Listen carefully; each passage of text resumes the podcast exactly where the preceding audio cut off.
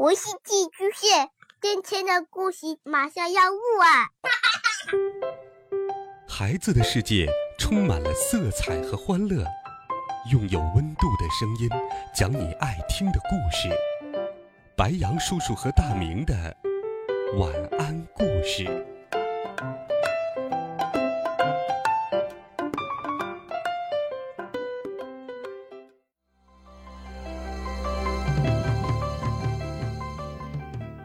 小朋友们、同学们，大家好，欢迎收听白羊叔叔讲故事。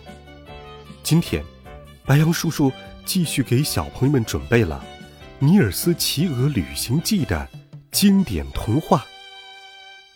我们一起来听第十九集《和尼尔斯相遇》。有一天，高尔果被猎人捕获。卖到了斯康森。人们把他和另外两只老鹰关在一个用钢筋和钢丝做成的笼子里。人们往笼子里移进几棵树，堆起一个很大的石堆，使老鹰感到跟生活在家里一样。尽管如此，老鹰们还是不喜欢那里的生活。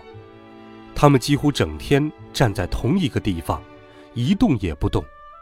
它们那美丽黑色的羽毛变得散乱而毫无光泽，它们的眼睛绝望地凝视着远方，渴望着外面的自由世界。高尔果刚进来的时候很清醒，很活跃，但是，他很快也像其他老鹰一样，站在同一个地方一动也不动，双眼直勾勾地盯着远方。一天早晨。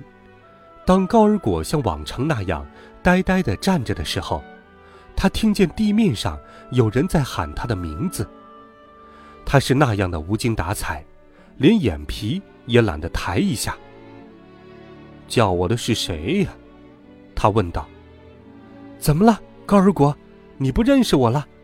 我是经常和大雁们在一起四处飞行的大拇指啊。是不是阿卡也被人类关起来了？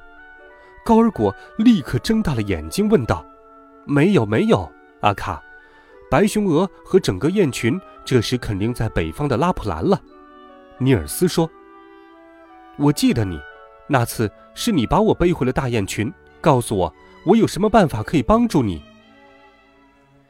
高尔果几乎连头都没有抬一下。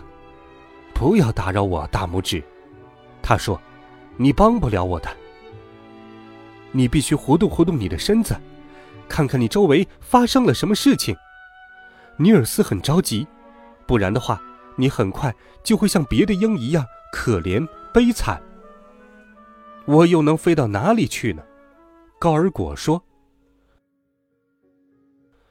当夜幕降临，所有的老鹰都已经熟睡的时候，照着他们的笼子顶部的钢丝网上。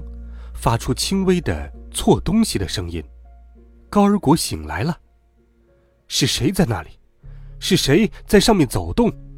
他问道。是我，尼尔斯。男孩回答说：“我坐在这里错钢丝，好让你飞走。”我是一只大鸟啊，大拇指。他懒懒地说：“你要错断多少根钢丝才能让我飞出去呀？”你最好还是不要错了，让我安静一会儿吧。你睡你的觉，不要管我的事。”男孩回答道。“即使我今天夜里干不完，明天夜里干不完，但是我无论如何要设法把你解救出去，要不你在这里会被毁掉的。”高尔果又昏睡过去了。但是，当第二天早晨醒来的时候，许多根钢丝已经被错断了。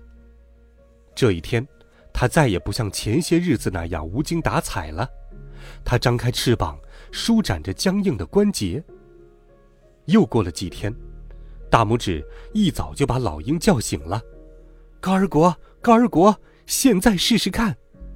他说着，鹰抬起头来看了看，发现男孩果然已经错断了很多根钢丝。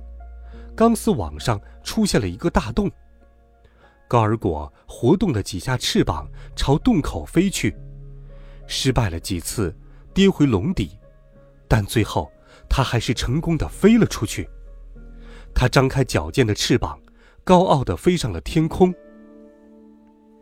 尼尔斯真的为他高兴，同时又满脸愁容的望着他离去。他多么希望能有人把他也救出去呀！正当他坐在那里浮想联翩的时候，那只鹰却从天空中直飞下来，落在笼子顶上的男孩的身边。我刚才是想试试我的翅膀，看看它们是不是还能飞行。高尔果说：“你不至于以为我会把你留在这儿，让你继续受囚禁吧？来吧，骑到我背上来。”我要把你送回到阿卡那里。不，这是不可能的，男孩说：“我已经答应老爷爷留在这里，直到我被释放。”你在说什么蠢话呀？高尔果说：“首先，他们是违背你的意愿，强行把你送到这里来的；其次，他们又强迫你做出留在这里的许诺，你完全应该明白。”对于这样的诺言，根本没有必要去遵守。是的，尽管我是被迫的，但我还是要遵守诺言。男孩子说：“谢谢你的好意，只是你帮不了我的忙。”我帮不了你的忙吗？高尔果说：“那就等着瞧吧。”转眼间，他就用他的大爪子抓起尼尔斯，直冲云霄，消失在飞向北方的路途中。原来，老鹰不是随心所欲的把他抓起来，他要带大拇指去找克莱门特，请求他放了尼尔斯，然后带他回到雁群。于是，高尔果抓着尼尔斯向北方飞去，找到了克莱门特的老家。高尔果和尼尔斯到达克莱门特的老家的时候。克莱门特正在院子里一边晒太阳，一边给小孩子们讲自己在公园工作时的故事，讲那里的动物，讲他从打鱼的人手里买来的小人儿。大家听得兴高采烈。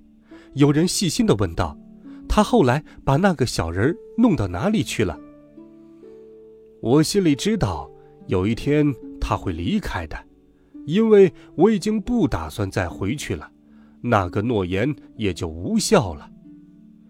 高尔果和尼尔斯躲在树上，听到了这席话。尼尔斯如释重负，高尔果转过身去，带着小人儿飞上了天空。